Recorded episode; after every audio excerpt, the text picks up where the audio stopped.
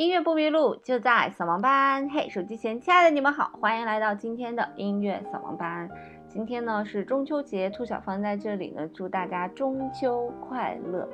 每到中秋节的时候，大家都会想到月亮，听一些跟月亮有关的歌曲。不过今天呢，我想给大家推荐一个也非常适合中秋节听的，就是肖邦的夜曲。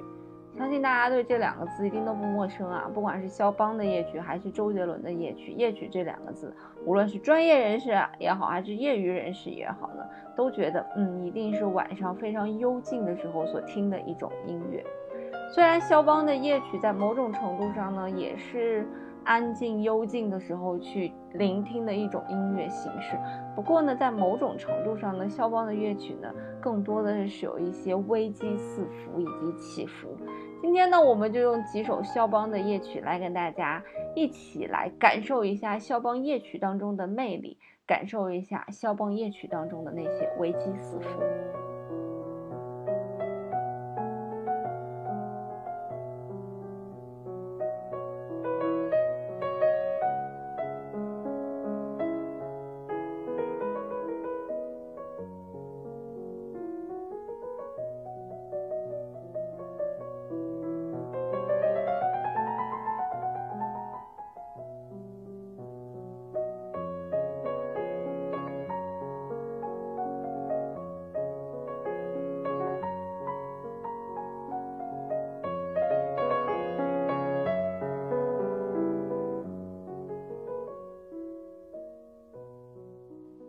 肖邦的这一生，呃，一共写了二十一首夜曲。从他十七岁的时候就开始一直写夜曲，啊，一直持续了十九年的时间，总共写了二十一首夜曲。虽然这个夜曲的形式呢，并不是肖邦发明的，它是另外一个人发明的，但确确实实呢，是肖邦把这个夜曲的啊创作形式推向了一个高潮。如果是夜曲的发明者呢，我们可能现在 根本听不到夜曲，但是确实因为肖邦啊写了如此多非常优美的夜曲，才让我们知道了夜曲的这种音乐的类型。那肖邦所写的这个夜曲呢，都有一个非常大的特点，就是它的旋律极其的优美，非常的优美。我们听到夜曲的时候，总会说哇，这旋律也太太美了。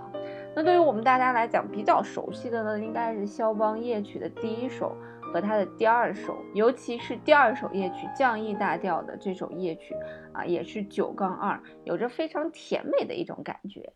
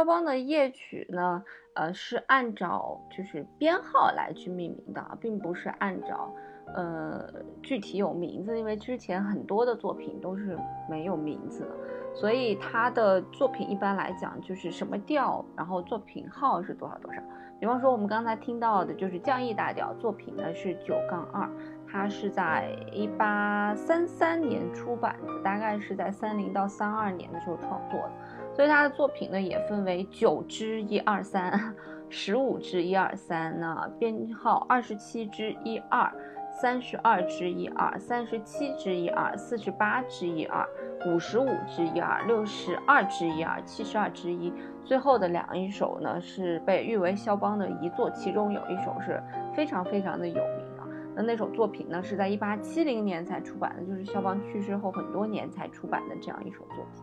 那我们刚才听到的这首降 E 大调的肖邦的夜曲，应该是肖邦所有作品里面被我们大家听到最多的啊。只要一提到肖邦的夜曲，就肯定是这首作品。但其实肖邦的这二十一首作品里面，每一首作品呢，除了安静和优美之外，都有自己的个性。那我们下面马上要听的这一首呢，就是肖邦的十五杠一，呃，也就是他的第四首这样一个作品。其实这个作品呢，你听起来会觉得啊，非常非常的简单，好像就是只有一个旋律的样子。但其实呢，它的结构以及它的线条非常非常的多。就在这个简单的开始呢，其实它就有四个呃线条在同时进行。除了右手的旋律之外呢，它的左手呢其实是有三个声部的。一个呢就是左手的高音声部，一个呢就是大家中间听见的咚哒哒咚哒哒的伴奏声部。那当你仔细听的时候呢，你会听到左手。根音还有这样一个咚咚咚的一个长音的一个声部，那在呃，比方说我们右手长音的时候呢，在左手的这个低音，它也会给你一个补充，有一个噔噔噔。我们可以先来听一下。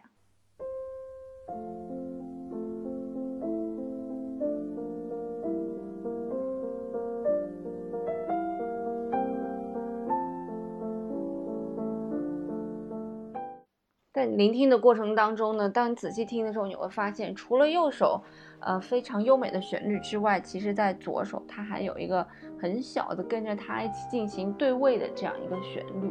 那之前我们在讲巴赫的时候，其实就讲过，巴赫的复调音乐里面牵扯到很多对位法的东西，就是在音乐写作当中，个人觉得是非常难的一个东西啊。嗯，也是音乐学院作曲系必学的这样一门课程。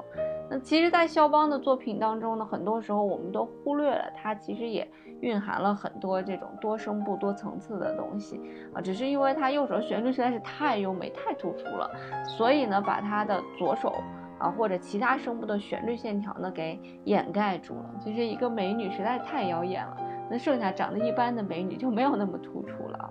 嗯，所以我们刚才听到的那一段旋律里面呢，其实就是有。一个非常清晰的对位，非常清晰的一个层次。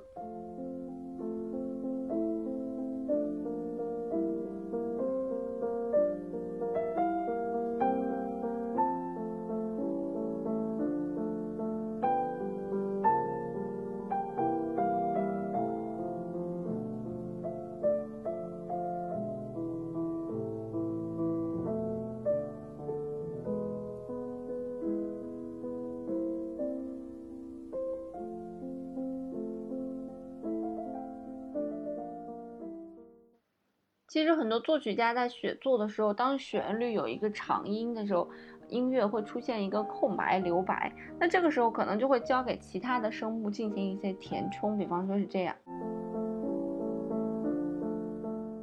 你听见了，它有一个小的旋律线条，但其实，在肖邦创作的过程当中呢，他不是仅仅到了这个地方才给他有一个旋律的补充，那之前呢，他一直都有这个旋律在进行。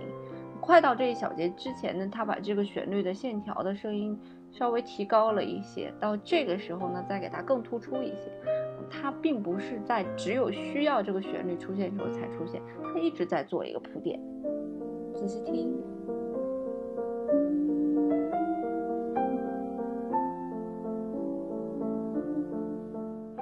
那这样子的进行，其实在这个乐曲当中呢，啊，一直都存在的啊。它都一直都是左手是有三个线条在进行，在补充它的旋律的同时呢，其实在它旋律进行的时候呢，也给它的声部进行了更多更丰富的一个色彩。但仅仅是这样就完了吗？并不是。那肖邦在这首乐曲当中呢，其实做了呃非常大的情绪的一个改变。比方说在中间的这个乐乐段呢，让你听起来这首作品好像根本就不是一首乐曲。肖邦为什么要在夜曲里面穿插这种乐段呢？听起来非常的狂躁，以及非常的不安。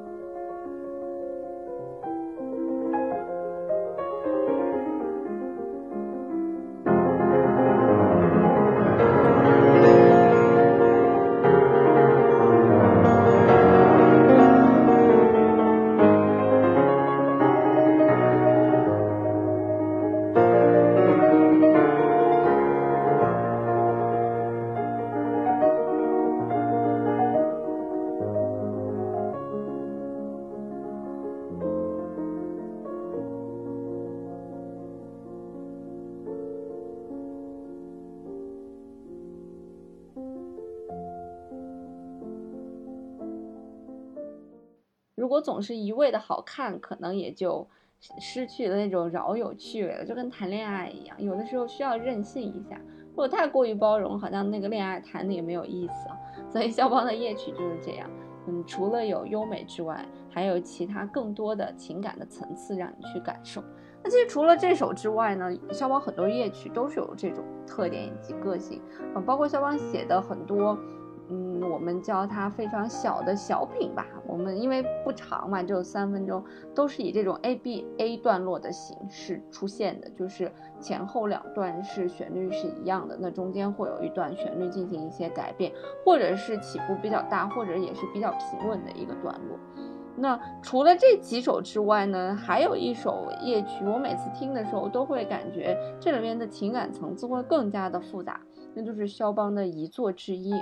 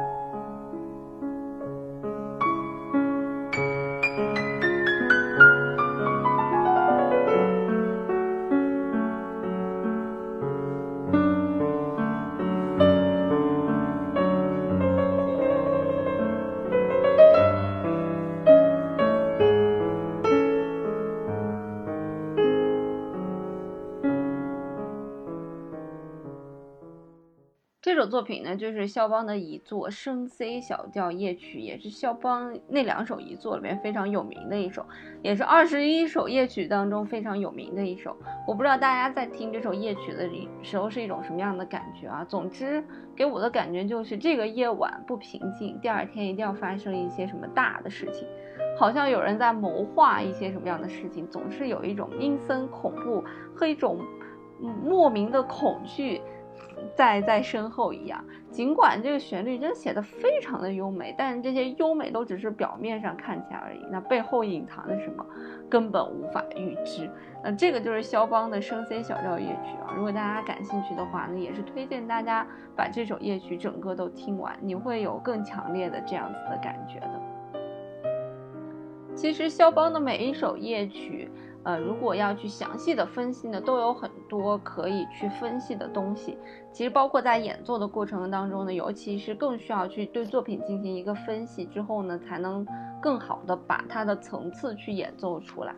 那我今天给大家其实选的版本呢，都是来自于演奏肖邦最权威的鲁宾斯坦的版本。大家其实也能够发现，如果你不仔细去听的话，我刚才讲的这个层次，你可能没有办法很好的把它听出来。这其实也是演奏者的一种功力，就是他用他的右手或者右手的三四五指，把整个旋律线条描述的非常的清晰。啊，不管他的右手伴奏还是左手在伴奏，总之你感觉这个旋律好像是被单拎出来的，就好像另外一个人在弹这个旋律，而剩下的伴奏呢是又有一个人在演奏一样。这其实就是演奏钢琴的一种功力，也是在弹肖邦的作品当中非常重要的一点。其实，在弹任何钢琴曲，这一点都非常非常的重要。好啦，那在节目的最后呢，兔小芳还是祝大家中秋快乐。最后呢，也是送上一首肖邦的夜曲给大家，希望大家这个中秋过得不平凡，可以听一听肖邦的夜曲，不要总听《月亮代表我的心》啦。